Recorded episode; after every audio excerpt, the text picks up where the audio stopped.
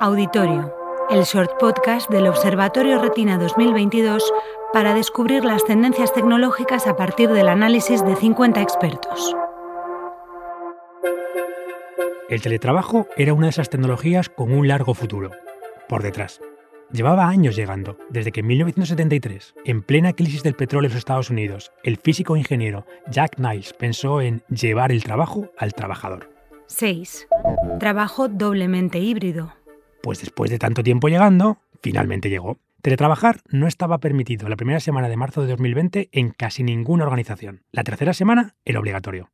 Claro, que ese teletrabajo se parecía poco a todas esas teorías que nos habían contado.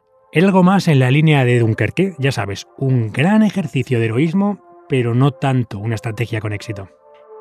Teletrabajar en marzo de 2020 se parecía sospechosamente a su antepasado trabajar desde casa algo que ya había hecho en pandemias anteriores el físico Isaac Newton.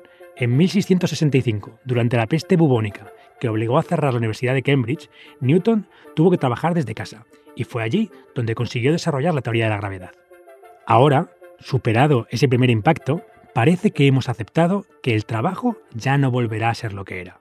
Sobre todo, que el trabajo nunca más volverá a ser un lugar. Sin embargo, esta hibridación espacial es solo la primera de varias, la siguiente es la de la hiperautomatización, que hibrida personas y máquinas, convirtiendo la tecnología en una extensión del empleado, que diría McLuhan. Sí, sí, ese que hablaba con Woody Allen en la cola del cine en Annie Hall. Auditorio, el observatorio retina que se escucha.